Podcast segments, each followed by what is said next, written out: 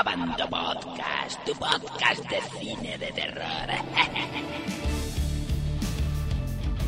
Bienvenidos a Bando Movieros, a un nuevo Abando Podcast. Además uno muy especial, ¿eh? porque este podcast eh, que vamos a hacer hoy eh, viene a razón de la celebración de la décima edición del Fanterfield Festival, ya sabéis, ese festival que organizamos desde abandomovies.net, un festival que se desarrolla en la ciudad de Cáceres, este año además con un nuevo emplazamiento, porque debido pues, a todo el tema de la pandemia que obligó a suspender la edición de 2020 y por digamos por problemas de ubicación tuvimos que cambiar de sitio y cambiamos al digamos, a, la ubicación más grande que tiene la ciudad, que es el Palacio de Congresos, donde montamos una pedazo de sala de cine con una pantalla de casi 14 metros y con un aforo de 1.200 personas, es decir, ya a niveles de, festivales como el de Sitges, evidentemente.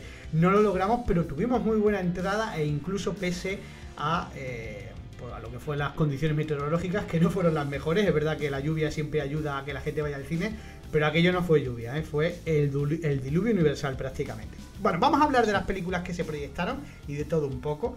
Para ello, eh, me acompaña por ahí Eloy Arencibia, nuestro traductor entre. Bueno, lo tenemos para todo ya. Eloy, muy buenas.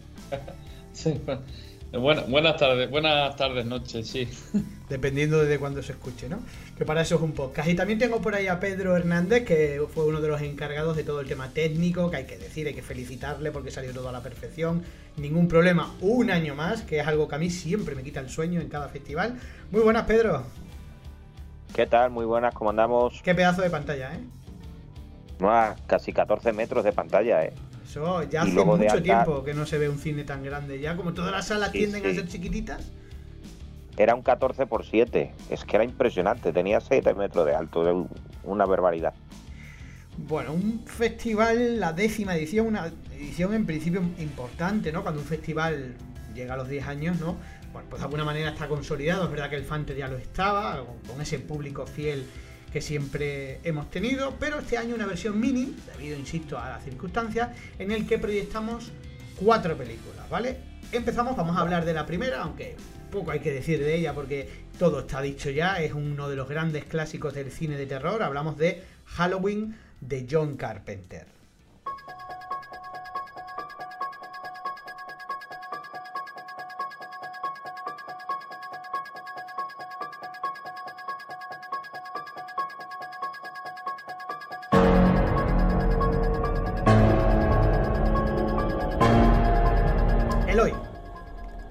¿Qué te parece qué te parece esta película? No sé si es de tus favoritas, eh, de, digamos, del género, ¿cómo? Creo que, o debo de ser de, los pocos que no lo había, no lo había visto. Madre mía, Eloy, tío. no, es una, es una saga que, no, no, he visto, no he visto nada de, Halloween. De hecho, las la voy a ver ahora porque me ha entrado la, curiosidad. Una, tarea muy pendiente, ¿eh? O sea, eso es, un, es una falta en tu, en tu eh, lo, sé, pero a ver, soy. Eh, hablando de asesinos silenciosos, prefiero a Jason, la verdad. Es curioso porque a los que no están muy muy puestos en el género son a dos psico-killers que los confunden mucho, ¿eh? Michael Mayer con, Jason Burgi. O sea, digo los que no están muy puestos, ¿eh? O sea, yo veía en el Fanter, pues, siempre hay gente que no es tan tan fanática del cine fantástico y terror, y ya te digo que, son dos psico-killers que, salvo los que estamos puestos, ¿no? O, bueno, tampoco muy muy puestos, pero que lo seguimos un poco, pues son dos de los que se confunden. Bueno, pues ¿qué te pareció? Ya que digamos que te desvirgaste, ¿no? En el propio Fanter sobre esta saga, ¿no? que no está mal, en una pantalla de 12 metros, como no lo podías haber visto nunca. ¿Qué te pareció? ¿Qué tal ha envejecido para ojos nuevos esta película? Eh, yo diría que está bien, es el comienzo de una saga que, ha sido muy larga y que tiene y que le queda todavía, porque hace pues, una semana antes se había en la última parte, ¿no? Sí, cierto. Halloween Kills. Entonces, eh, pero, pero bueno, eh, tiene más, más de suspense que, que lo que es terror porque mm, la primera muerte no ocurre hasta una hora. Bueno, quitando la de la hermana, pero. Sí, la, la, otra no, no, ocurre hasta dentro, hasta una hora más tarde. Entonces. Eh, es, es, suspense más bien, es qué, va a hacer, dónde está Michael Myers y, tal. Eh, pero bien, está... No sé. Te quedó sin palabras por lo que veo. ¿qué? sí, sí. Pedro, Tú me imagino que evidentemente la habrías visto, ¿no? Porque si no ya desconecto directamente el podcast y aquí lo dejamos. imagino que la habías visto, ¿no? Yo, yo es que me cabré mucho porque no la pude ver en el 78, porque entonces en las calificaciones por edad de los cines no te dejaban entrar, era para mayores de 18 años. Y la tuve que ver ya en los 80 en vídeo. Pero sí que, que la vi hace mucho, mucho tiempo. Una película, bueno, es uno de los primeros en laser, ¿eh? Los primeros láser estos que de los primerísimos, ¿eh? De los primerísimos. Es la tercera película, creo, si no me equivoco, la tercera de Carpenter. Anteriormente había hecho esa de Dar Star, que era una película de ciencia ficción que pasó muy desapercibida, y luego él se bautiza con eh, la del asalto a la comisaría del Distrito 13, seguro, ¿os acordáis de aquella? Sí, sí, sí, claro. Pues esa fue, esa fue, digamos, el primer gran éxito. Y luego hizo Esta Noche de Halloween que bueno, se llamaba aquí La Noche de Halloween, el título original es simplemente Halloween. Y bueno, aquí es donde debuta Jamie Lee Curtis, la hija de Tony Curtis y Jane Lake, y que bueno, que es una actriz que luego el propio Carpenter la, introdujo en, la siguiente película, La Niebla, ¿os acordáis también de La Niebla de John Carpenter? Buen título también. Eh, y bueno, yo creo que a partir de aquí es el ascenso meteórico de Carpenter hacia, hacia la fama. Cada vez películas más comerciales, con más presupuesto. Yo creo que la que más presupuesto, que precisamente no es una película de terror, pero, bueno, es la de la cosa, que es más de ciencia ficción, y luego la que hizo de Starman con Jeff Bridges. La verdad es que la filmografía también es un poco irregular. Hay títulos muy buenos tanto al principio como al final de su carrera. Yo creo que como película de terror este Halloween fue, eh, la verdad es que muy, muy bueno. Hay por ahí en YouTube secuencias de la película que es que, era cuando se estrenó en el cine, las reacciones de los espectadores cuando eh, la primera vez eh, veían Halloween. Y la verdad es que, la verdad es que es, es tremendo porque fue la primera, digamos, aunque no muy sangrienta, pero fue el, el primer asesino así conocido de, del mundo del cine, Michael Myers. Luego ya vino Jason Burgess de Viernes 13, el Freddy de Pesadilla en el Street, todo eso fue posterior. El primero fue Carpenter con, con esta película. A mí me parece una película genial y hay que decir que como músico también le sale bastante bien, ¿eh? Porque la banda sonora La, la, banda sonora que hizo, la banda sonora que hizo también en colaboración con su inseparable Alan Howard hmm. fue muy muy muy buena la distribuyó la Universal en todo el mundo y fue un, gran éxito de taquilla. Y el público inclusive, pasa que hoy verla hoy en día pues es muy distinto. Eso, te, iba, eso te, iba, a comentar. Eh, ¿Cómo, normalmente cuando elegimos los clásicos, porque siempre el Fanter mm, arranca siempre con una película clásica, ¿no? Hemos llegado con el PSDM Street, Muñeco Diabólico, etcétera. Mm, y una cosa que intentamos siempre, ya sé que esto es un poco pecado, pero intentamos es buscar clásicos que no hayan envejecido mal, porque los hay. Por ejemplo, yo un clásico que no pondría, y seguro que alguien me pondrá una cruz por decir esto, sería Viernes 13. A mí me parece que Viernes 13 ha envejecido fatal, fatal, fatal. O sea, no sé, me parece, no me parece una gran película, sinceramente. Me refiero a la primera, bueno, y, de, las secuelas ni hablamos. Pero Halloween sí que yo por lo menos consideré que no ha envejecido mal. Pero también hay que decir que en la sala, una sala con tuvo una entrada de casi 300 personas, ¿no? Se oían risas ¿eh? en algunas secuencias. Sí. Sí, porque hay, hay algunas cosas que son cara de palo, sobre todo cuando cada vez que se levantaba el Michael Mayer del suelo, pum, después de haberlo tirado. se reía mucho la gente con eso, pero bueno, claro. Eh, era, era el terror también que había en, en, en, aquellos momentos. Yo de todas las que hemos de todas las que hemos puesto clásicas, la que seguro, seguro, seguro estaréis conmigo, que no ha envejecido nada, que es como verla en los años 70, es El Exorcista. Sí, por supuesto, es indiscutible. Yo creo que es una película que, que, sigue dando miedo. ¿eh? Mm, eh, fijaros que el último año, en la, en la, en la edición novena, mm, que yo tuve muchas dudas y luego funciona muy bien. Eh, eh, La pusimos la profecía. profecía y yo tenía ahí muchas dudas porque creo que es la película más antigua que hemos puesto. Creo que es más antigua que esta, un poquito más, ¿no?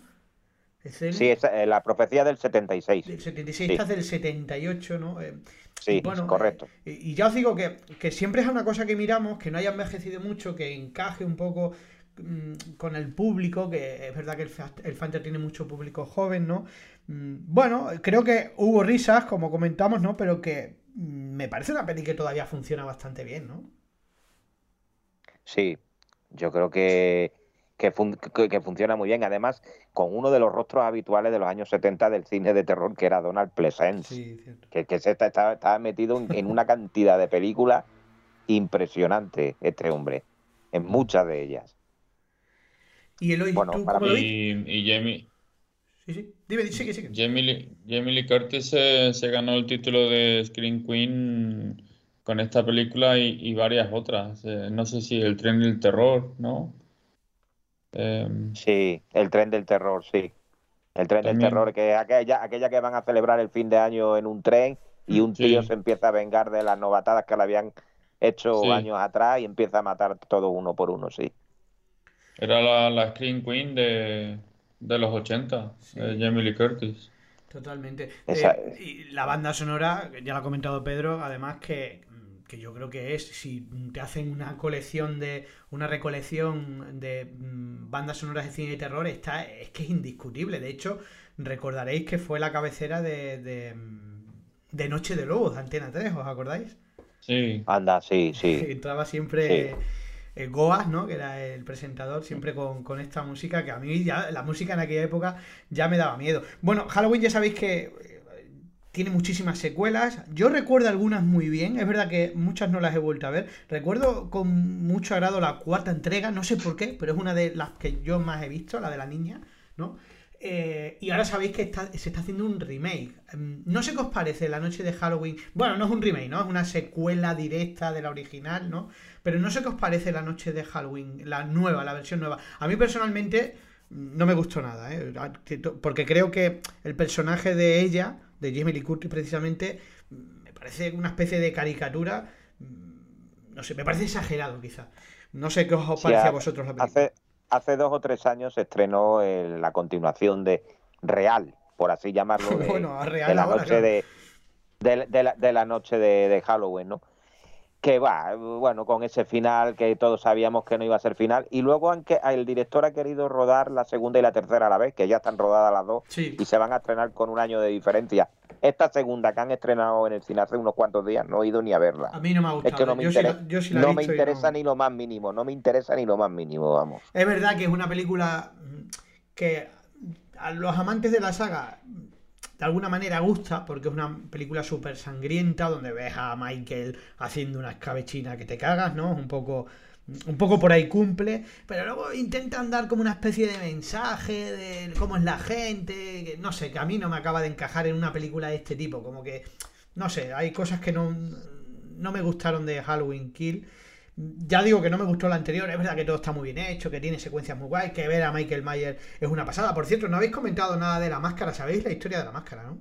sí, sí, lo sé. Eh, La sé muy chula. hace, hace poco, sí, la- Cuéntala, la cuéntala, aprendí. Eloy, cuéntala tú, por si alguien no la sabe, que vamos, la sabe ya todo el mundo. Que la, la máscara de, de Michael, eh, de Michael Myers es en realidad la del, la del, ¿cómo se llama? La del Capitán Kirk De Star de Trek. Star Trek, pero con los ojos más grandes. Claro, y dada la Y- vuelta, ¿eh? Hubo una, peli- una historia que le pusieron la, la máscara de él, sí, sí, sí. Sí, Es una él se quedó flipado. Sí, eso además lo he visto hace nada, hace una semana o dos. ¿Tú lo sabías, Pedro, eso? Sí, algo había leído de ello. Lo que pasa que, bueno, tampoco me meto mucho en esa, en ese tipo de anécdotas. Ah, hay que decir, hay que decir que me, me lo preguntaron en el, en cuando la exhibimos hace una semana. Hmm. Me preguntaron que si existía el pueblo ese de Huddersfield y le dije yo que no, que es una barriada de, de la de la afuera de Los Ángeles.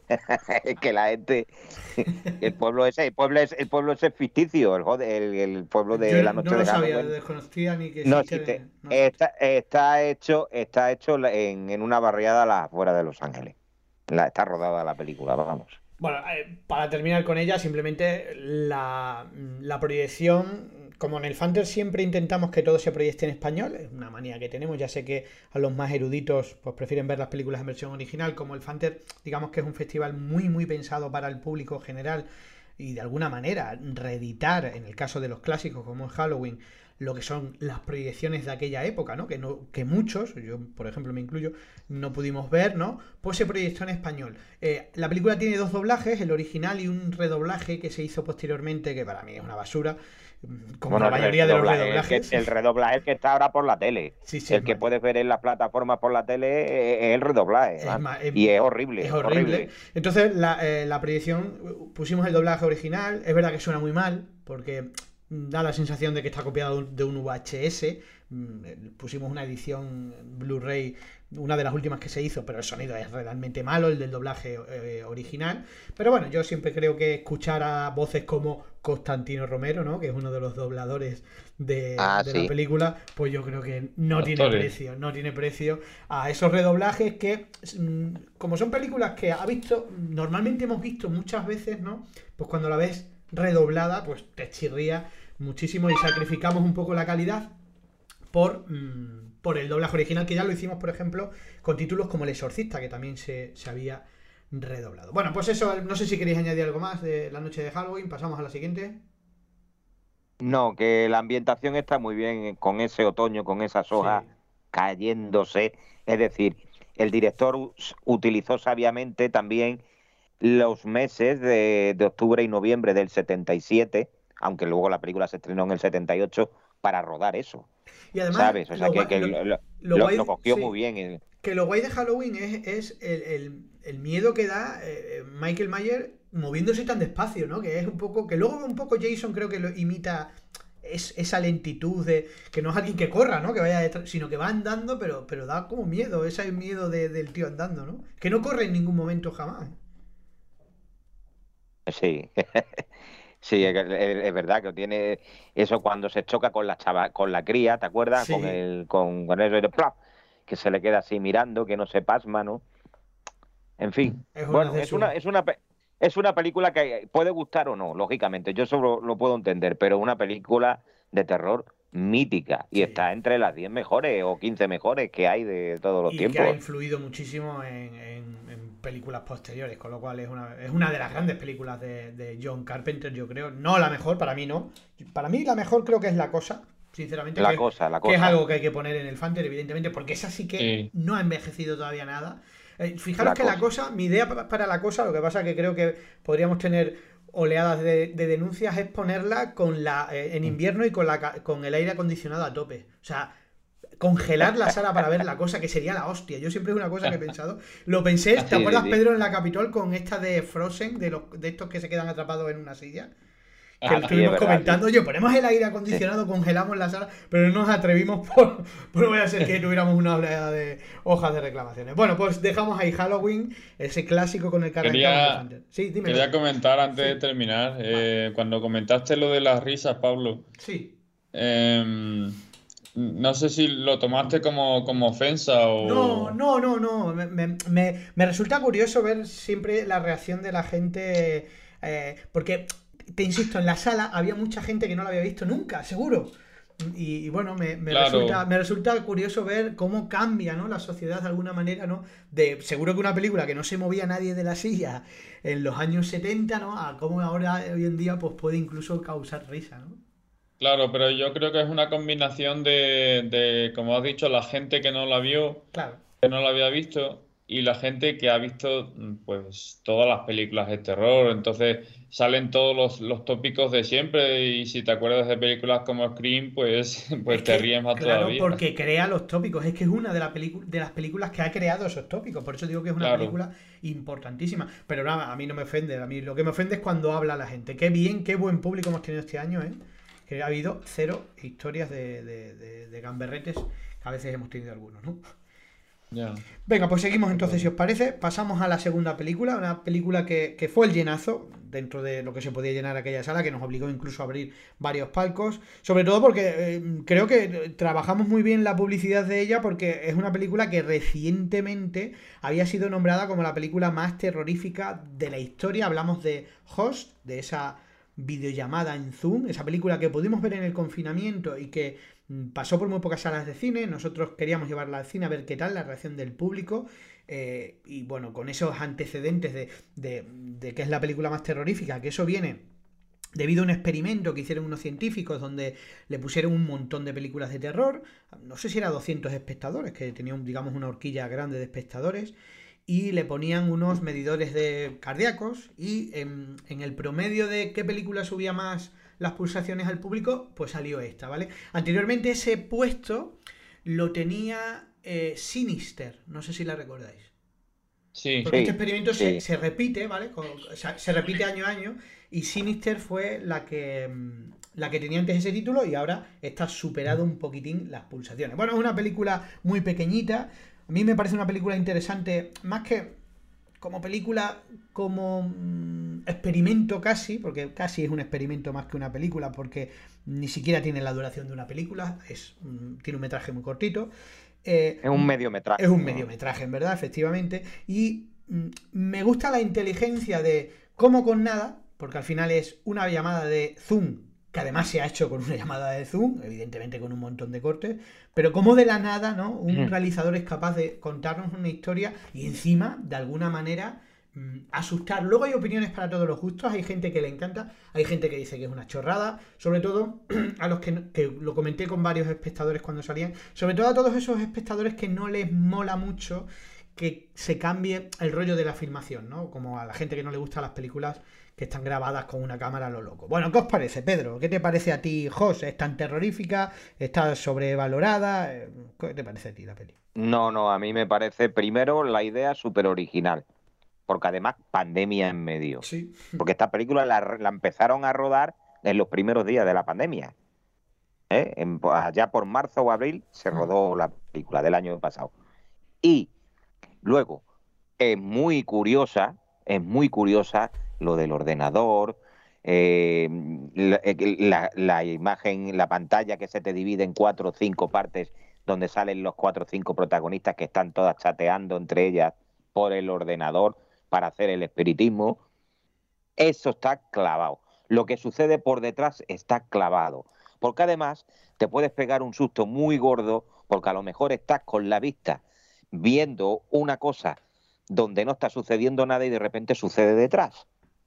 ¿Me entendéis? Hmm. ¿Eh? Sí, Sucede en, en, otra de las cinco protagonistas. Que eso me di yo cuenta porque estuve yo mirando a ver las reacciones, bajé un momentito abajo y era alucinante, alucinante, porque claro, a lo mejor está hablando la, rubia, por ejemplo, de las cinco que hay, está hablando y le sucede algo a otra que está en el eso, y tú tenías la vista puesta en eso y dices, ¿qué ha pasado? Y te pegas el susto, ¡pum! O sea que está muy bien, eso está muy bien conseguido. Y aparte de que tiene además la duración justa dentro de lo que es el mediometraje. Justa, porque los 57 minutos dan para de sí mucho. Para mí me ha parecido genial genial, porque es divertida, tiene sus puntos cómicos, tiene sus puntos trágicos, tiene sus puntos sangrientos, tiene su punto de tensión, todo. Es una película de terror con todos los subgéneros introducidos en ella. Está francamente bien y es una de las mejores películas que hemos puesto en todos los Fanter. Bueno, pues la has puesto muy alta. Creo que Eloy nos va a decir todo lo contrario, que sí, Eloy? Exactamente. Venga, dale. Eso es bueno, eso es bueno. Que yo que, por eso he matizado, y, esto creo que es real, ¿eh? porque en Abando Movie se ve, hay gente que le encanta, como Pedro, hay gente, a ver qué suelta Eloy, que no le gusta. Eloy, dale.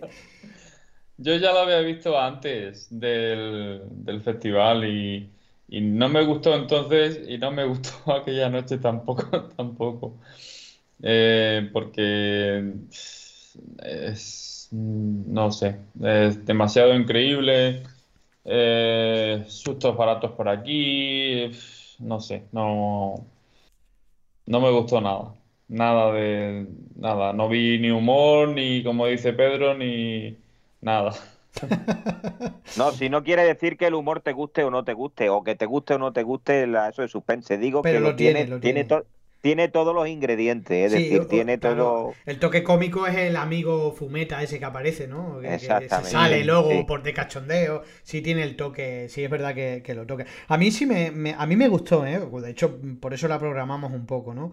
Eh, porque yo estoy con Pedro, o sea, yo creo que es una peli que si te metes, que no es fácil, pero si te metes en ella, y es muy fácil meterse porque al final, mm, ¿quién no ha hecho una videollamada de Zoom en el confinamiento, no? Entonces, creo que es fácil ponerse en situación y me gustó prácticamente todo de ella, como dice Pedro. Quizás el final no, es verdad que era, es una peli muy difícil de terminar, porque al final, pues vale, susto final y para casa, ¿no? Pero a mí me parece lo que dice Pedro, o sea, grandes sustos bien llevados, precisamente por eso, porque a veces estás mirando la esquina inferior izquierda y cambias a la derecha, o sea que, bueno, ese juego de que de que le imprime cierto realismo, o sea que hay momentos en los que te lo puedes creer, me parece creíble. Luego, evidentemente, llega un momento que, sobre todo, cuando levanta el ordenador y se va con el ordenador con- en la mano, ¿no? Pues que ya no te lo crees, ¿no? Pero bueno, eh, yo creo que le pasa a películas mm, de ese estilo. Eh, En el Fantasy, ¿os acordáis? Ya, ya pusimos una peli que utilizaba un poco esta narrativa, que para mí es mejor Sí. película, ¿eh? Pero no, La- es, no la es tanto de- terror que es la de Searching.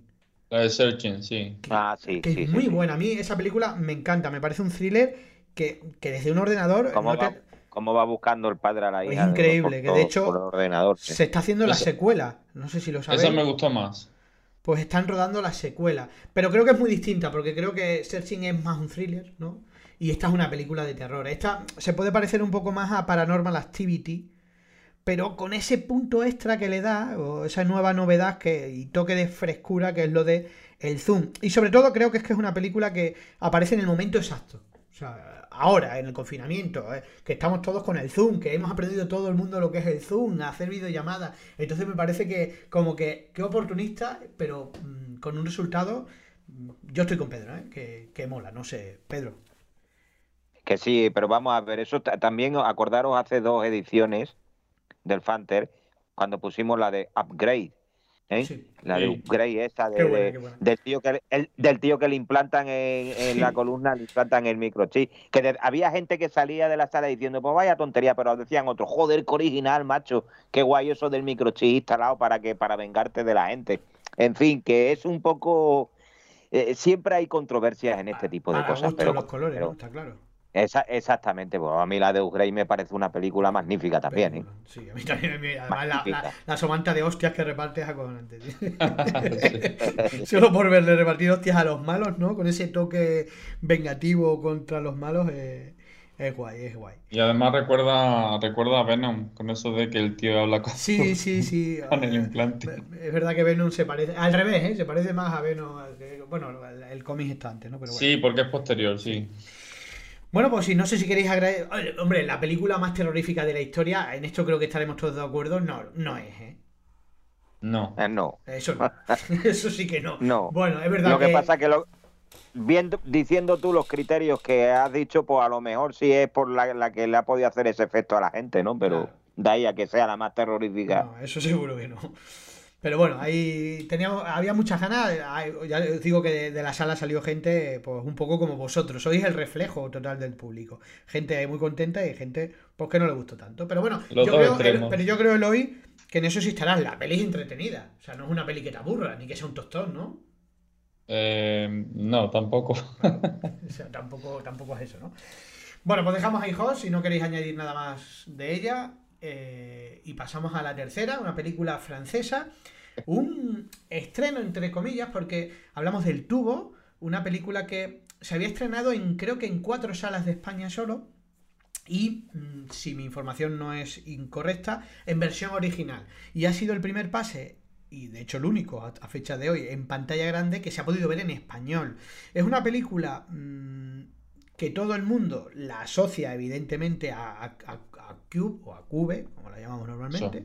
¿vale? Sí. Muy- En, en ciertos aspectos. Pero bueno, con su toque de originalidad, con sus diferencias y que bueno, aporta cositas y que no es una super película, pero que a mí me parecía una... eh, sobre todo, primero porque era una cosa que no habría visto casi nadie, eso es algo que buscamos en el Fanter, no vamos a poner, por ejemplo, yo qué sé, mm, Expediente Warren 3, no tiene sentido, nosotros siempre buscamos películas que de alguna manera se puedan considerar estreno o que puedan ser bastante inéditas para el público, Piratería aparte, por supuesto, contra eso no, no podemos competir. Pero más allá de eso, creo que con el tuvo que, por las reacciones que vi de la gente, porque a mí siempre me gusta esconderme en los pasillos a ver qué dice la gente, fueron bastante, bastante buenas. Eh, empiezo ahora por ti, Eloy, ¿qué te pareció el tubo? Sí, pues me pareció una peli curiosa. A ver, em, tú, mencionas el título, le mencionas el título a alguien, incluso la trama, y te dice, joder, pues vaya gracias, ¿no? Matías en un tubo. Pues, pero evidentemente tiene que haber algo más y ese tubo pues eh, se mueve aquí y allá y, y pues lleva a la protagonista a tener que hacer diferentes cosas, ¿no? Para sobrevivir. Eh, y es, es curiosa, por eso es, es una peli es una peli curiosa, me, me gustó. Em, y, aparte de que creo que puede tener diferentes lecturas según... es muy interpretativa, efectivamente. Sí, según quien la vea, ¿no? Porque hay, hay un par de momentos como el monstruo o como eh, la niña, la, hija, que, se pueden interpretar como diferentes cosas, ¿no? del subconsciente de la, de la protagonista. Pedro una película muy original. Dentro de lo que es estar eh, eh, en una película claustrofóbica al estilo de Cubo o El Hoyo, ¿no? Que se parecen en, el, en ese sentido de que son mm. películas claustrofóbicas. Qué buena El Hoyo. ¿eh? Pero no, hemos hablado del Hoyo, creo, nunca, ¿no? No porque no os ha dado la circunstancia. Qué buena película, lo digo por el que nos está viendo, hay que verla, es buenísima, tío, me encantó. eso no, nos pilló, nos pilló en, en una. Bueno, sí, hicimos un podcast. ¿Y hablamos de ella? Hombre, claro, sí, sí. hicimos un podcast. Sí, sí, sí, ah, conectadito en, en imágenes, en imagen.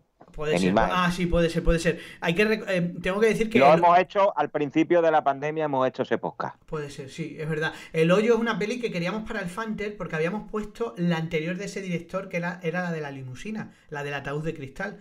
Lo que ¿Ah, pasa que, sí, lo que pasa que como la compró Netflix, no nos dejaron ponerla, porque Netflix tiene una filosofía con los festivales muy puñetera y no pudimos ponerla, pero en la del hoyo queríamos ponerla. Venga, Pedro, que te he interrumpido, sigue con el tubo.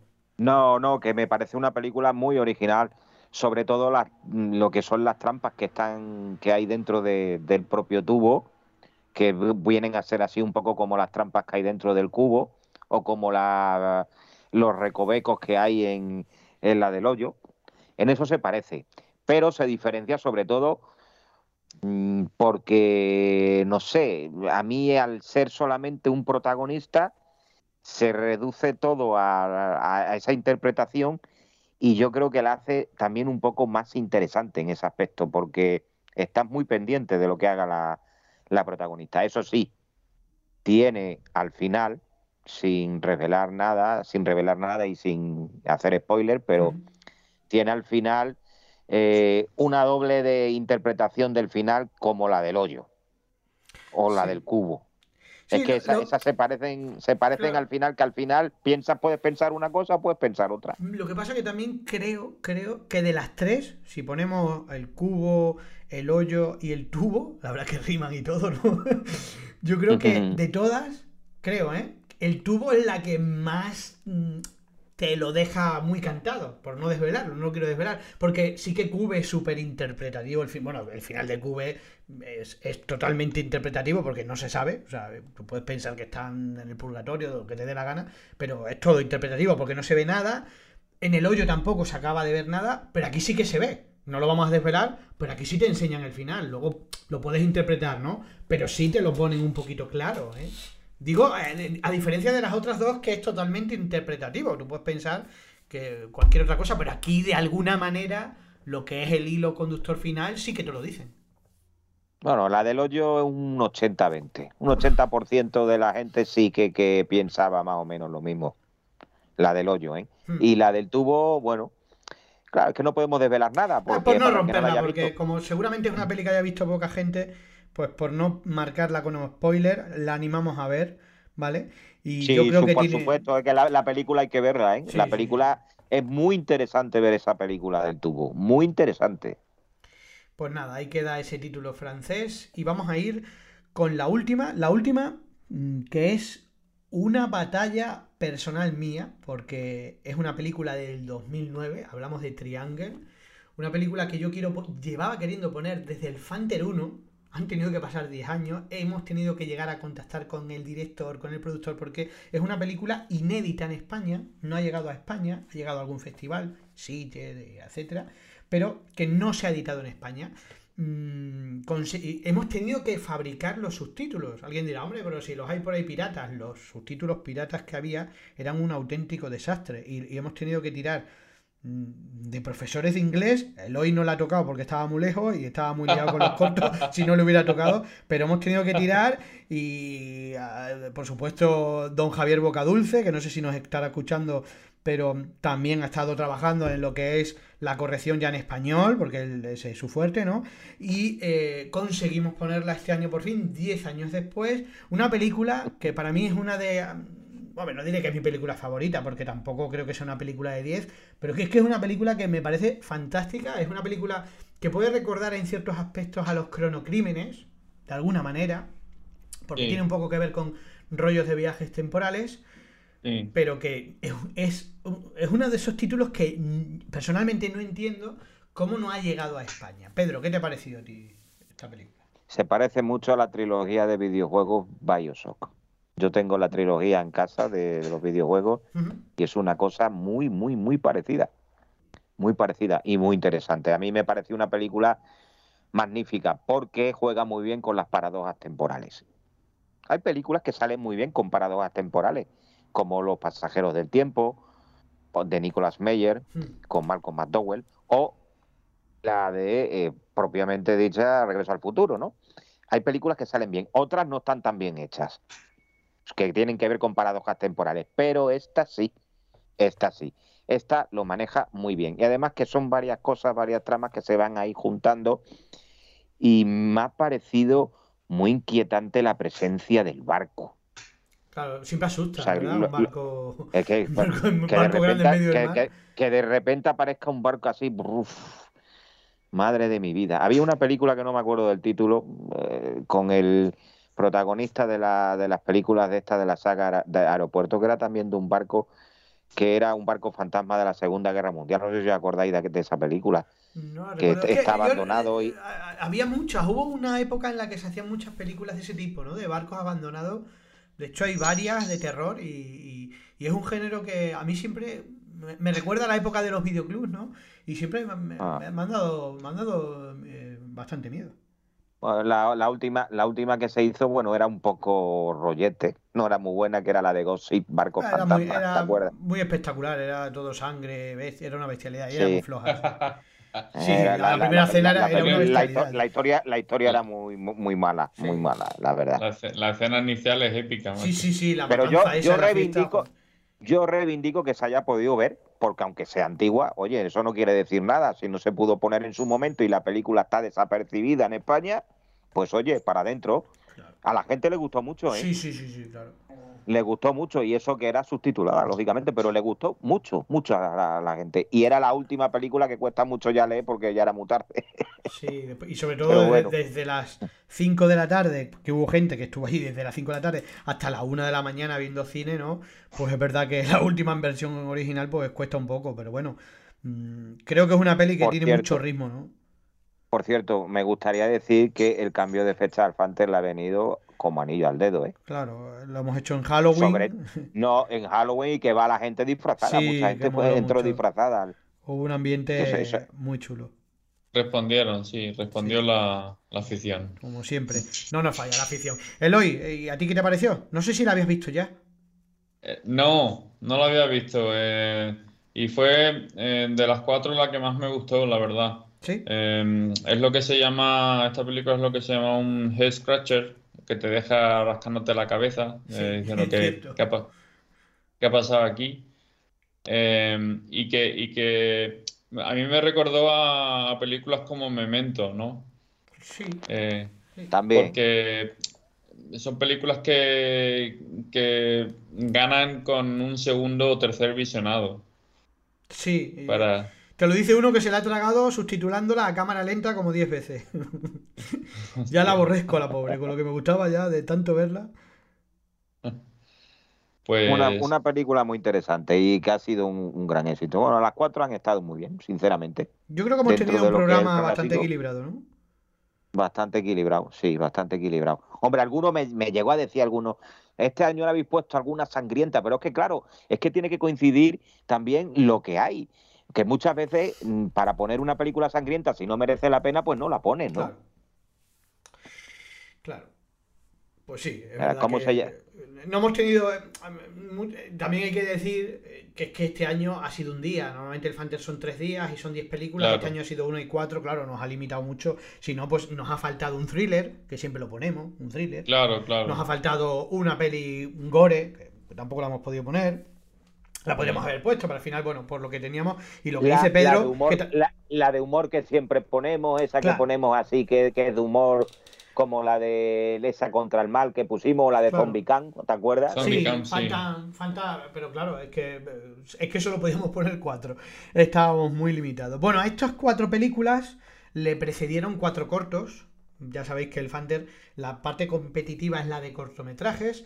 Este año ha sido una auténtica locura porque hemos mezclado la edición de 2020 que no se celebró con la de 2021. Entonces, el abanico de cortos nos han llegado más de 900 cortos. Que se lo digan a Eloy, ¿verdad? que se lo digan a Eloy, que se ha tragado unos cuantos. Que como Ha él bajado, ha bajado mucho la cosa desde que cobras un euro. no, pero bueno, este año eh, hemos superado, ¿no?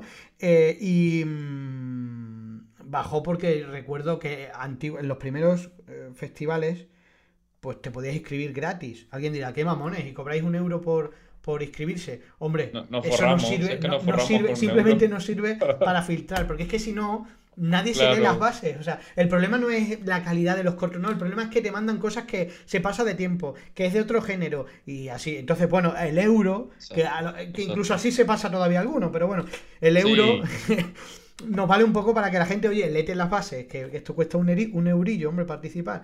Pero bueno, hay que decir que mm, técnicamente, y esto en 10 años ya de trayectoria viendo cortos, Eloy seguro que está conmigo, técnicamente el avance es increíble, es decir, de los primeros años los cortos eran todos, incluso los medio profesionales, un poco amateur, y ahora mm, técnicamente son películas, o sea, mm, con unos medios Aparte, alucinantes. aparte de que eh, eh, un- parece mentira, pero un euro mm, cambia mucho la cosa.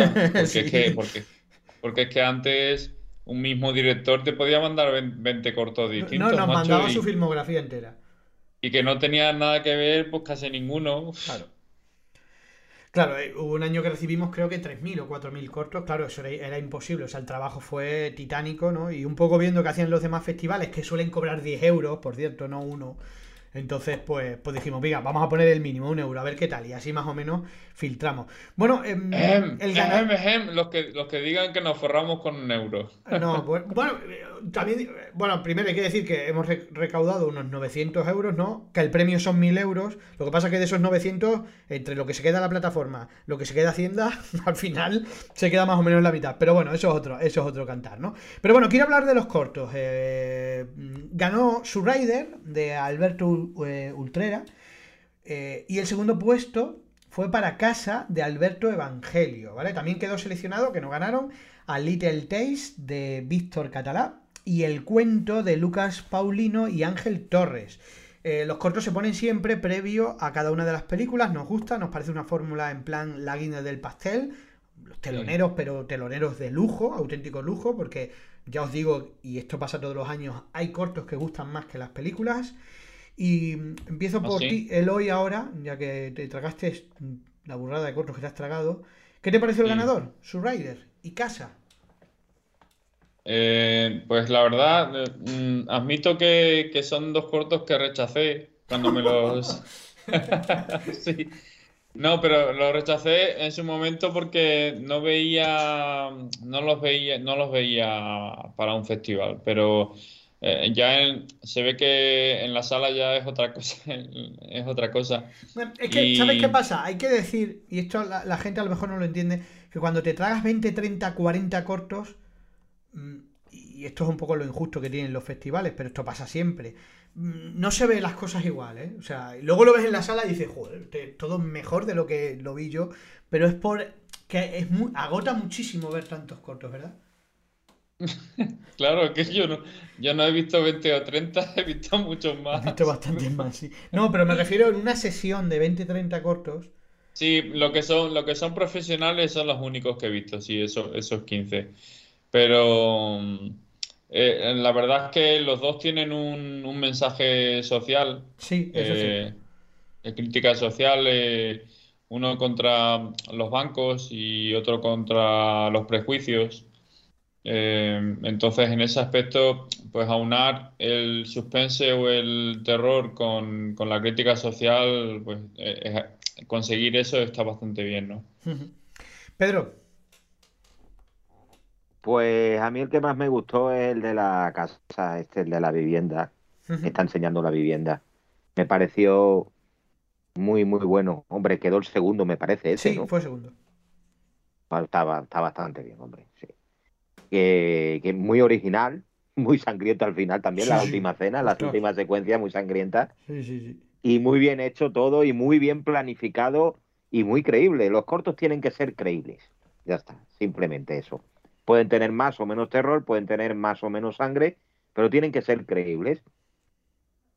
Yo además me acuerdo de un corto muy divertido que pusimos, que no me acuerdo, era, era, era francés, que era, que era un demonio que tenía pesadillas, ¿os acordáis Sí, de aquello? sí, sí, muy bueno. Eh, con la Ah, chavala, sí. con lo, con lo- que la, la chavala, la niña le perseguía al demonio. Bueno, aquel, ese- era, ese era- pe- era- aquel era muy divertido. Era muy divertido. divertido. Ese por meterle el dedo en el ojo a Eloy es otro de los descartados de Eloy. Ma- No, Sí, no. sí, sí, sí, sí. Ese era bandera, eh, no tenía la bandera, la bandera fuerte. ¿En ser- en serio? Sí, sí, sí, sí, es que me acuerdo si- ya, me acuerdo Si, de aquello. si es el que, si es el que yo pienso, mm, yo creo que lo Que era un, si no- un slasher exagerado, la típica. Sí, sí, era. Que era súper burro además, ¿no? Que aparecía el viejo con una escopeta, ¿no os acordáis? Sí, Eh, sí, sí, sí, sí. creo que. Pues creo yo que sí me acuerdo de que ese no estaba entre los. Corriendo por la casa al demonio porque la Sí. niña le perseguía, que la niña sí. era una sádica. Le, ¿no? le da la vuelta, Pues- le da la vuelta. No me acuerdo del título, Y pero al fue- final era y al final era una pesadilla y dice, hoy por Dios, y hablaba y todo francés, decía el demonio. pues muy divertida, muy divertida. ¿eh? Nos saludaron, que no sé los si nos cortos saludaron tienen los que ser directores y divertidos. todo. Sí, sí, sí, le mandaron el saludo. Los cortos tienen que ser interesantes y divertidos, como aquello de aquella que me pareció magnífico, aquel corte, a- aquel, aquel corto de aquellos tres que, chavales que entraron en una casa que se, se hicieron pasar por técnicos de la telefónica, ¿os acordáis? Sí, sí, sí. Hostia, macho, aquel, aquel, está- aquel estaba, aquel estaba muy bien, aquel corto. Hay cortos muy buenos, hemos visto en el Fanter cortometrajes Muy bueno. muy interesantes y de, y de realizadores que, oye, que algunos, ¿verdad? Algunos Sí. luego han ido para directores de cine y han salido muy bien. Oye, por ejemplo, Ángel Gómez, ¿no? Que estrenó en. Ese Correcto. empezó con, con cortos amateur. O sea, es que nos mandaba cortos amateur al principio. Hemos visto su evolución en cortos total.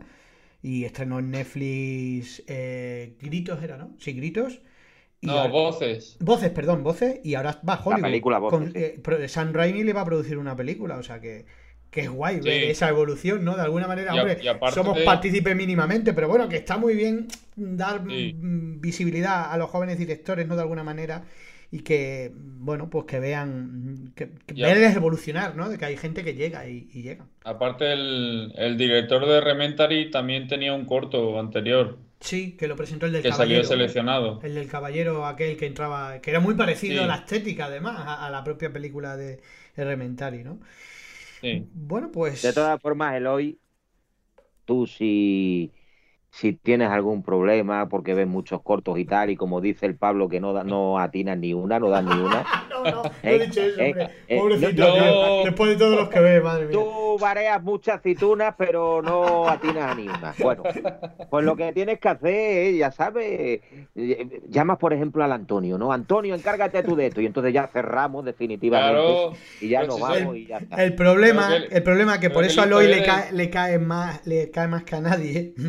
El problema es que Eloy es el único que sabe inglés. Entonces son Claro, cortos si que llegan, que llegan sin subtítulos y sin doblar. Y entonces, pues tiene que ser él que lo vea, no hay otro, no tenemos más.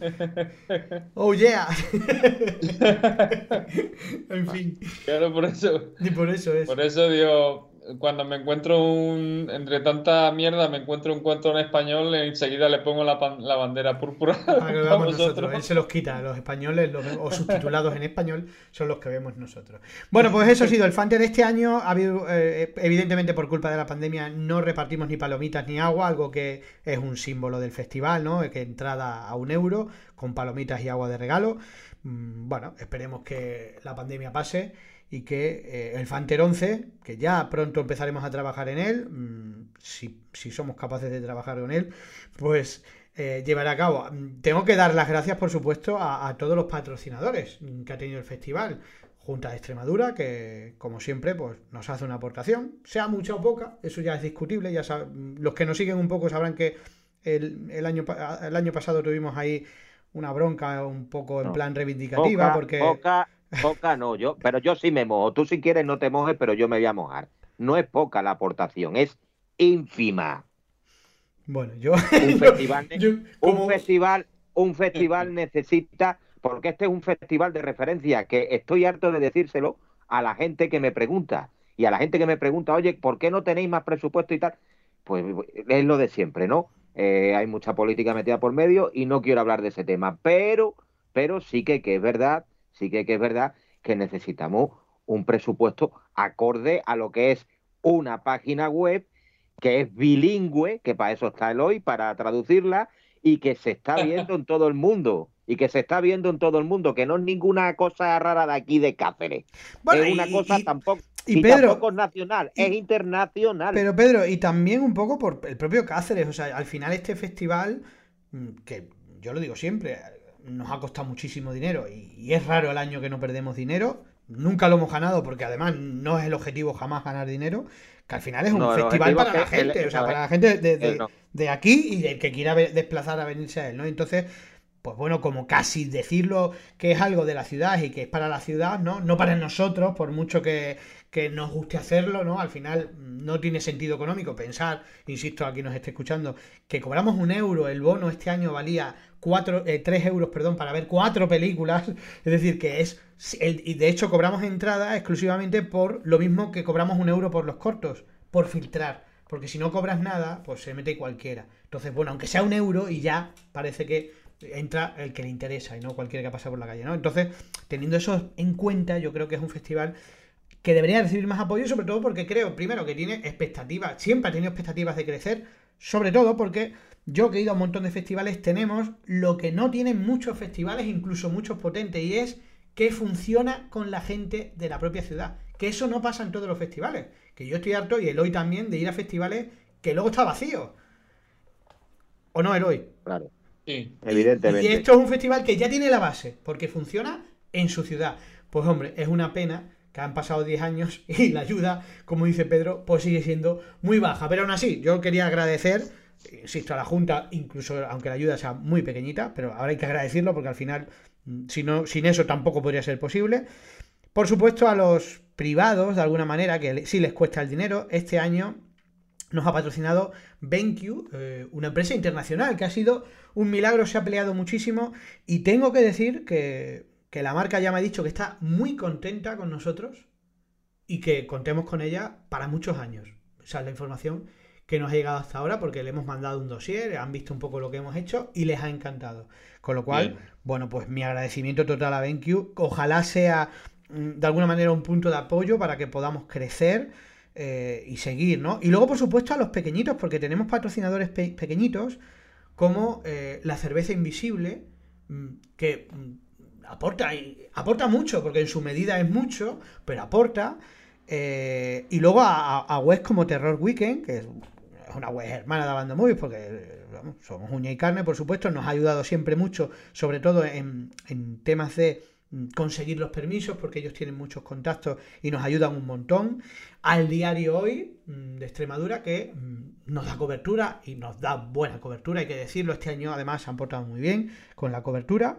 Eh, no sé si me queda alguien. Bueno, tengo por ahí a, el antepenúltimo Moicano, que es otra web hermana, no tiene nada que ver porque esa no es de terror, es de cine de autor, la recomiendo, el antepenúltimo Moicano, porque nos ha ayudado también muchísimo, a Emilio Luna, que es su coordinador, Y luego eh, Aopolis, que de alguna manera algo ha hecho, ¿vale? Que era un poco la sede donde se vendían las entradas. Eh, y por supuesto, gracias al público eh, por acudir, porque al final este festival, si ha durado 10 años, es porque va el público. Eh, Evidentemente, el primer año que nos encontráramos la sala vacía lo hubiéramos dejado. Pero es que eso no ha ocurrido nunca, ¿verdad? No, nunca. Con lo Nunca. cual, Nunca. ¿Te acuerdas? Sí. ¿Te acuerdas la cuesta del Capitol para abajo? Madre impresionante. ¿Sabéis lo que pasa? Que este año hemos estado en un sitio tan grande que da la sensación como que no había mucha gente, pero sin embargo hemos tenido la mayor entrada de nuestra historia, porque en Hoss entraron más de 500 personas. En el Gran Teatro nuestro límite estaba en 400, en la Capitol eran 430, ¿no, Pedro? 442. 400, joder, hasta el pico, 442, y en Clavellinas no llegaba a 200.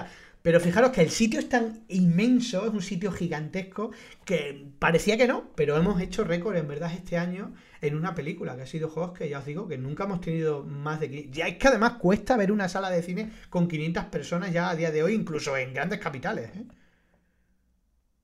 Descarado. Con lo cual, Eh, Es así.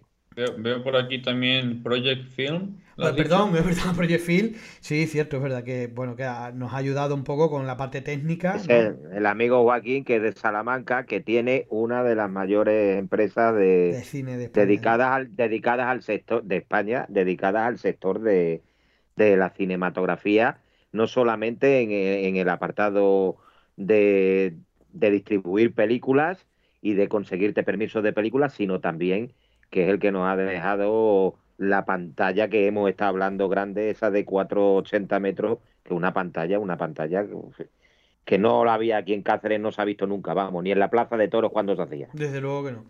Con lo cual, oye, Y, y EAM, EAM Cinema. ese es el antepenúltimo moicano, sí lo he mencionado. Ah, Creo que vale, no me he vale. olvidado de nadie más. bueno, Vale, también vale. muchas gracias al, al, a- al, al editor del cartel, que es una imagen que está por ahí el logo, es que no me acuerdo del nombre, porque además no tiene el nombre, tiene un símbolo, que es el, el- el dibujante de- del cartel, que era un dibujo que ya existía, que le pedimos permiso, a, a él le gustó la idea y nos ha dejado utilizarlo, ese Jason ahí con el puñal en mano, que fue... Tiene la firma en la derecha. Sí, esa es. No sé qué, pero un- es que es un símbolo un poco Par-. Par- Part B. Ah, Parby, algo así, sí, efectivamente, que fue el que nos dio permiso para, evidentemente, para poder utilizar su imagen y ha sido un poco la imagen de- del festival, ¿no? Como siempre. Bueno, pues Bueno, hasta... yo también, quer- yo, también, yo también quería dar las gracias a los compañeros del staff que Por supuesto, ¿verdad? Desinteresadamente, matan. desinter- desinteresadamente, desinteresadamente, pues oye, estamos allí trabajando es. para la gente. Excepto alguno, ¿eh? Alguno que se ha pasado por allí a saludar y, y ha visto el trabajo y ha dicho, me voy de aquí, que aquí hay mucho trabajo. Y otro que yo me sé que también me lo callo, que no ha querido ni venir. Eh, algunos, hay, algunos hay, algunos hay. Esto es lo malo, que con la edad se van borrando, ¿eh? Y, y Ah, eso, sí, será sí. otra, eso será otra de las trabas. Necesitamos ya relevo generacional, Pedro. Yo lo estoy diciendo siempre. A ver si crecen los sobrinos, yo que no tengo hijos.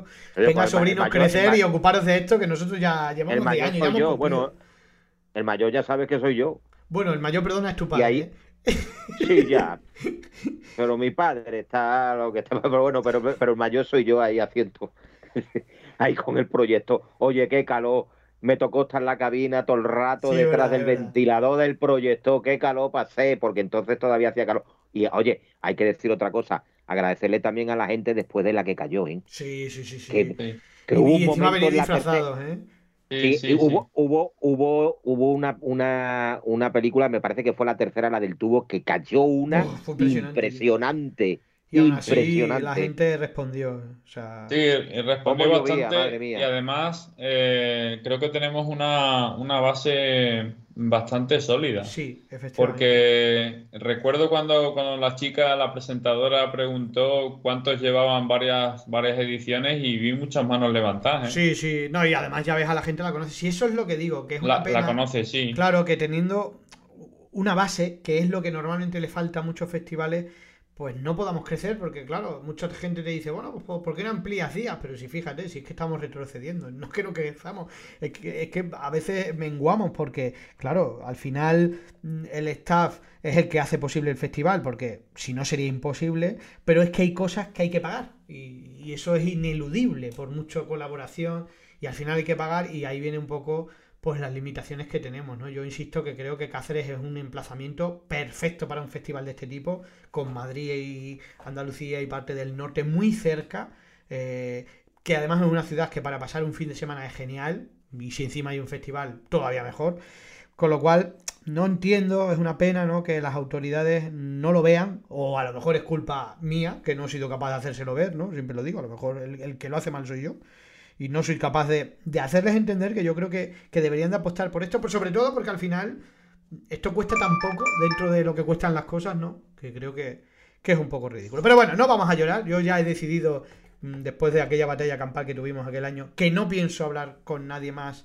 Mm, en, entenderme, que no voy a ir a llorarle a nadie más. O sea, el festival tiene lo que tiene. Vamos a tirar por estas marcas, que mantengamos a la Junta, mm, que espero que se mantenga y, lo vamos a intentar así.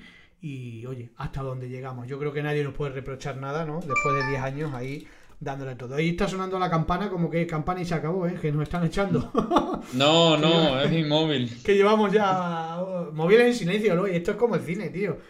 Por Dios, en fin. Perdón, bueno, perdón. Nada, bueno, eh, hasta aquí acabaría el podcast. Voy a dar unos minutillos más porque sé que estos, como hace mucho que no nos juntamos, están locos por hablar de algunas de las películas que han visto. No hacemos entonces recopilación. Por eso, por eso, es lo, que, es lo que estoy diciendo, que como sé que queréis hablar de, algunas pelis, venga, vamos a ampliar un poquito para, para vosotros mismos y que me habléis de un par de pelis, ¿vale? Cada uno, las que queráis elegir, o si vais muy rápido, de, alguna más. Venga, Pedro, empiezo por ti. ¿Qué, has visto en, en, pantalla grande así que, que creas que merezca reseñar? He visto yo es que en pantalla grande he visto unas cuantas, pero así de, de este, de este género, del, de lo que es el podcast del género de suspense. Sí, hablamos de, Maligno, acuérdate que no hemos hablado de. De terror, es verdad. Maligno. que se me había olvidado. Maligno. Maligna de, de James Bond. Oye, pues es una película que está francamente bien. y además, además me, me llevé, me llevé una sorpresa agradable porque pensé que iba a haber otra cosa más superficial pero la ha salido al James Wong redonda, ¿eh? Claro, pero, porque, pero porque nos ha engañado a todos. Porque, claro, pensábamos que era un guiallo italiano. No lo vamos a contar, porque ya que no vamos a extendernos, no vamos a spoilear. Pero la película llega un momento que rompe y se convierte en una cosa totalmente distinta y de un género completamente diferente, ¿no? Exactamente. Hay una película de los años 70 o de primero de los 80, no recuerdo, se llama Manitú sobre algo muy parecido, bueno, no muy parecido, no, prácticamente igual. Y es Tony Curtis, el, uno de los, de los protagonistas. Una película que, que, era muy interesante y muy a reivindicar. Además, está por ahí, la podéis ver en, en una de las plataformas, creo que es Amazon. Tiene otro título aquí en España, pero no me acuerdo ahora del título en España porque es larguísimo. Pero el título original es Manitú. Por Manitú lo ponéis y seguramente os sale eso. Y ahora llega esto, que es una especie de nueva versión o algo parecido, ¿no? Hmm. sobre... Mm, bueno, es que no, no, puedo decir nada, porque lógicamente el spoiler no se, puede, no se puede decir mucho, pero está muy bien conseguida, porque eh, hay que reconocer que James Wong es un genio y un eh, maestro a la hora de pegar sustos y a la hora de planificar escenas. ¿eh? Pero es que a mí la peli me recuerda un poco a películas de Shyamalan. Es decir, está todo construido para pegarte el pum y quedarte con cara de, gilipollas, ¿no? Y hostia, y hostia. Y además se convierte en una fricada porque al final la película se vuelve loca, ¿no? Literalmente. y, me, ha recordado un poco a eso. O sea, ha, cogido lo, que él sabe hacer muy bien, que es crear esas atmósferas, ¿no? Utilizando el guillo italiano, los sustos que suele dar él, ¿no? Que, lo hace genial. Y luego de repente, ¡pum! Te pega un cambio que, que yo no lo había visto en ninguna película de él, por eso me sorprendió mucho. Un cambio, un cambio de ritmo brutal, la verdad. De ritmo Yo esa película la, la, tenía un poco apartada, la tenía un pelín apartada porque no, eso. Y fueron ayer los multicines Cáceres aquí los que me dijeron, no, pues está bien, está diciendo la gente que está bastante bien. Y ya me metí en la página web, en Abando Movie, y ya veo que las críticas eran bastante positivas. Digo, coño, pues me voy a acercar a verla.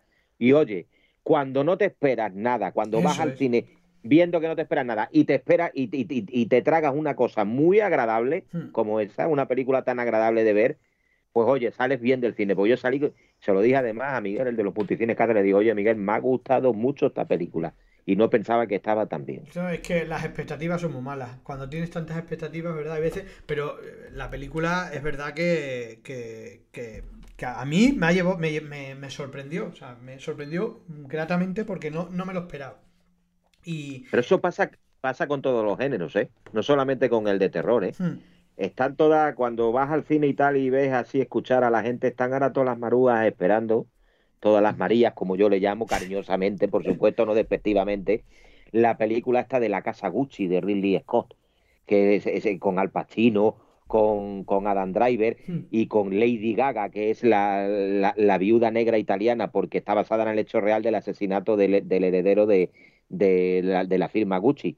Pero claro, es que mm, tienes que explicarle también a ese tipo de personas, a ese tipo de gente que quiere ver esa película, qué va a ser eso en manos de Ridley Scott, porque también te puedes esperar cualquier otra cosa diferente a lo que vas a ver. Bueno, pues eso pasa también mucho, sobre todo en el cine de terror, porque las expectativas que ponemos nosotros al cine de terror y luego cuando salimos tan decepcionados, uff, madre mía. Eso me ha pasado a mí con la de Anabel. Anabel que tiene tres o cuatro partes, la de la Sí. muñeca. Y No, hay no tantas, me- ¿no? Sí, tres, tres Sí. partes, tres partes. O tres partes. Joder. Pero hay una, hay una que me gustó mucho. La no segunda, la dos, era. la dos. Sí, que era la, la de los orígenes, Sí, ¿no? es la Cuando... dos. La dos es la mejor. Sí, el- esa estaba muy bien. Esa me gustó mucho, estaba muy bien. Sin embargo, den- de- dentro de esa de dentro de ese ambiente que tiene James Wong en, en- en las películas de Expediente Warren, hay una que era horrible, que era, no me acuerdo si era La Llorona, me parece Sí, que pero se pasa que no llamaba. es de él, ¿eh? No, no, está Es del él, universo Warren, ¿no? Como ahora todos son Es del, universos. del universo Warren, exactamente, eso es lo que te quiero decir. Pero no es de él, no Pero de no de él. que la, la película era impresionantemente mala. De hecho, la última de Expediente Warren no es de él y se nota que te cagas. Bueno, ya lo hablamos en el Vamos, podcast. que no, se, no, se nota, no, se nota, pero, pero muchísimo. Muchísimo. Venga, más pelis, Pedro. Muy mala, muy mala. Dime. Más pelis.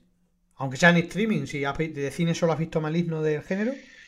¿Qué nos Sí, la recuerdas? de eh, eh, la última que he visto en Disney Plus, que no me acuerdo del título esa de, de Night House. The Night House. ¿Y la de, de No The Night respires House. hablamos?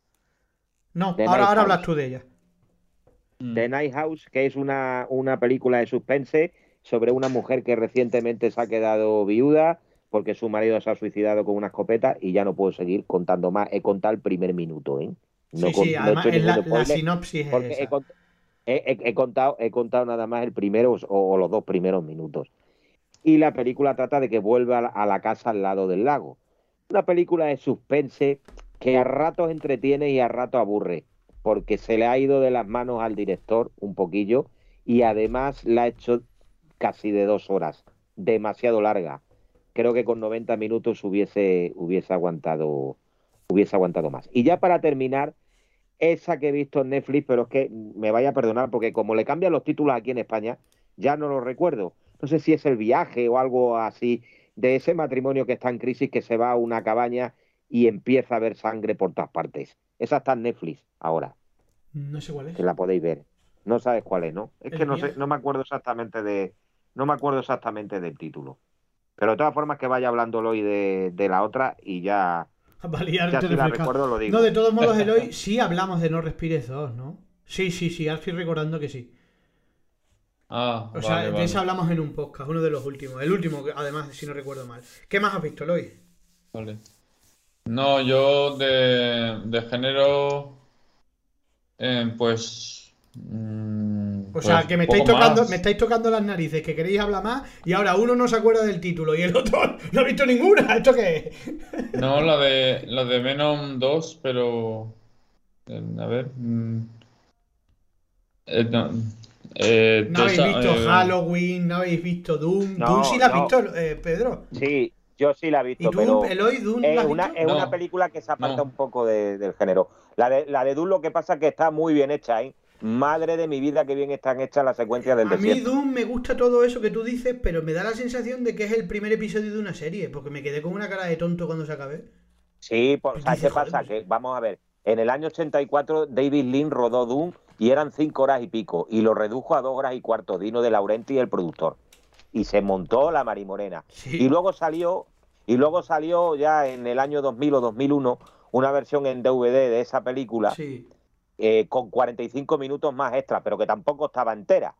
Y ahora lo que, lo que ha querido hacer de la Warner es hacerla en dos o tres partes. No sé si serán dos o tres partes. Yo creo que es una trilogía, ¿eh?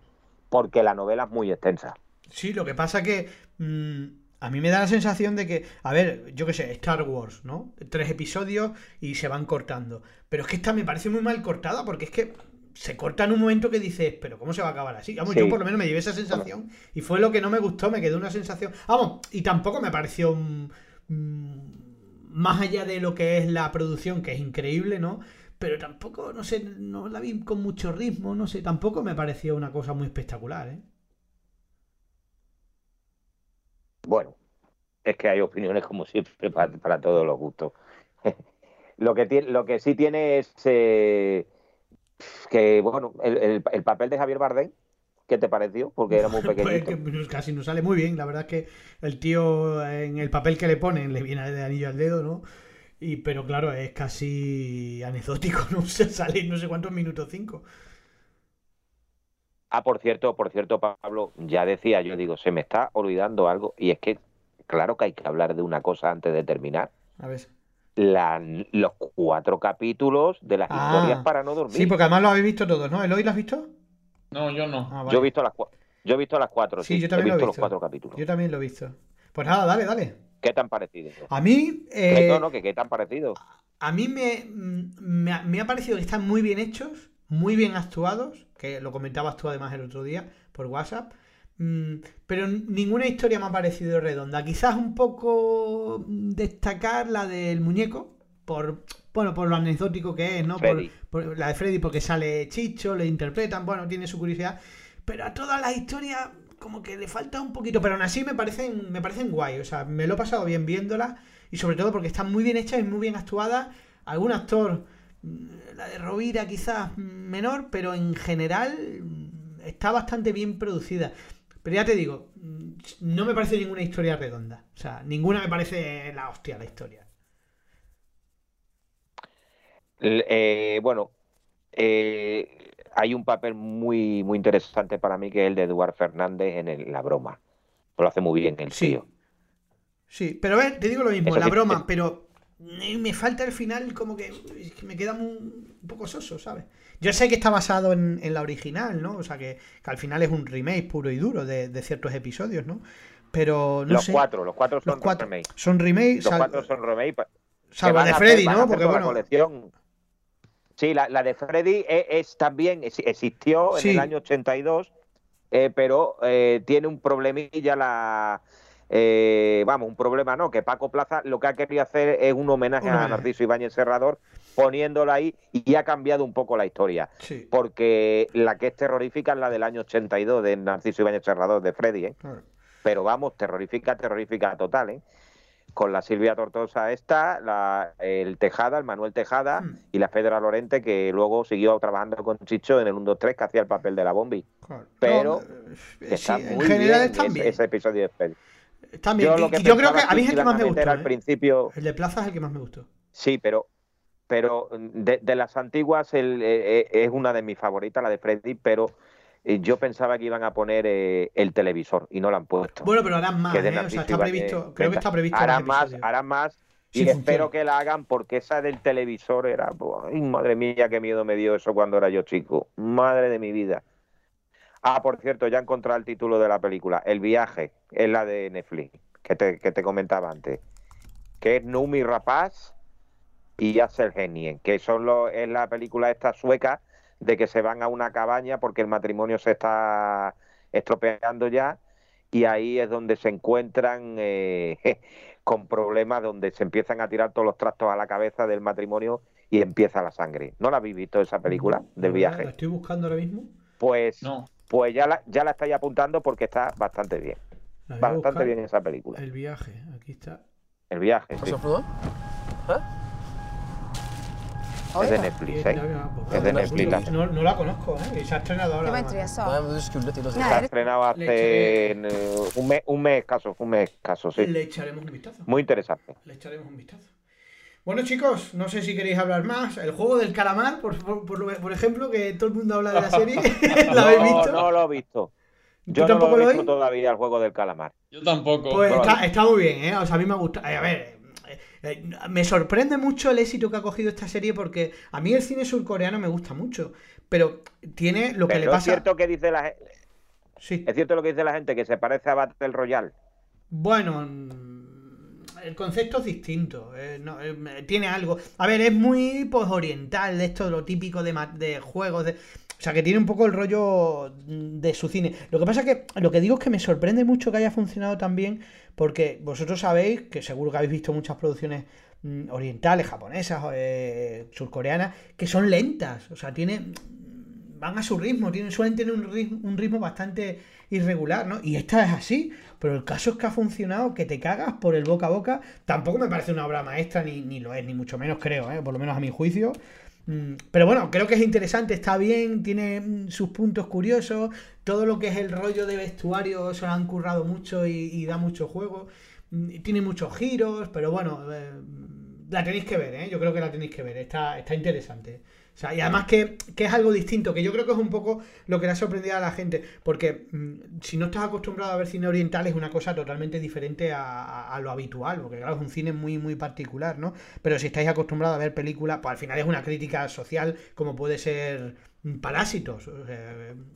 al final siempre suelen tener el mismo mensaje, ¿no? Pero bueno, echarle un vistazo y así hablamos un día de ella si queréis, porque se ve muy bien, ¿eh? es una serie que se ve, se ve rápido y se ve y bastante bien.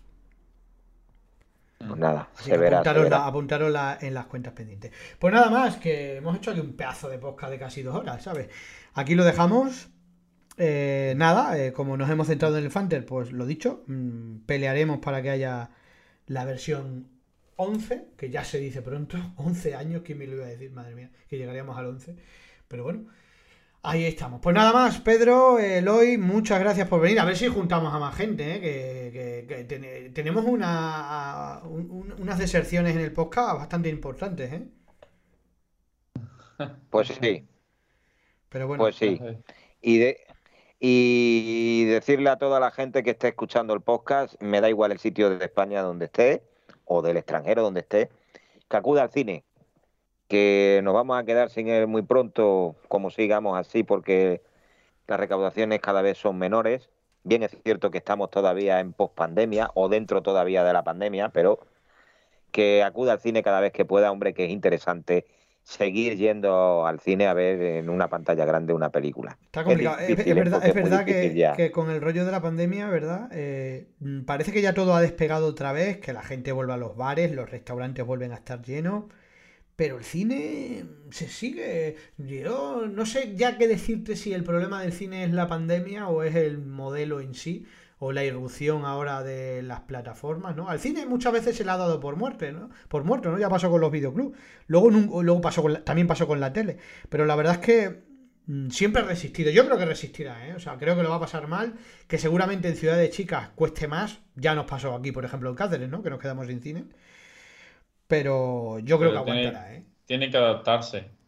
Claro, pero adaptarse es que, claro, ¿y cómo compites? Es que ahora mismo el modelo de negocio cambia y aquí mm, todo va a depender, yo creo, un poco, o la pelota está en, en- en- en las mismas distribuidoras. Será Disney, etcétera, quien dirá si esto muere o no. Que a mí me cuesta creer, yo sigo diciendo que me cuesta creer mucho que, que al final el cine es el que hace dinero con una película. O sea, el que te hace mil millones de recaudación son las salas de cine, ninguna plataforma puede hacer eso. Entonces a mí me cuesta creer, salvo Netflix, siempre digo que Netflix sí puede asesinar al cine porque a Netflix no le interesa nada el cine, porque su modelo de negocio es totalmente opuesto. La tele, la tele, la tele, sí. Bueno, es que Netflix se va a cargar hasta los canales de televisión, o sea, ya os lo anticipo, ¿eh? O sea, mm, ¿Ah, sí? va por ellos, o sea, va por ellos no, es que mm, yo ya conozco muy poca gente que se trague una película en la tele. En anuncios. abierto, desde luego. O Porque sea, por no- eso te digo, es o sea, que- es que- ese modelo ha, ha muerto es que ya. no se puede ver una película, es, es imposible Sí, pero ver una Pedro, película, pero- por pero ejemplo, hasta- pero hasta en ahora se veía, canal ¿eh? de A3 media, ¿eh? Imposible. Claro, pero hasta ahora se, pero lo que me refiero es que hasta ahora se veía. Y la gente ya eso mm, Sí, ya a no, verlo no. que no. O sea, que eso ya no, lo- no lo- Y entonces por eso digo que, que yo creo que Netflix va a poder, o sea, va, va- está revolucionando todo. Y. Porque, por ejemplo, Disney. Pues yo no creo que Disney quiera cargarse los cines.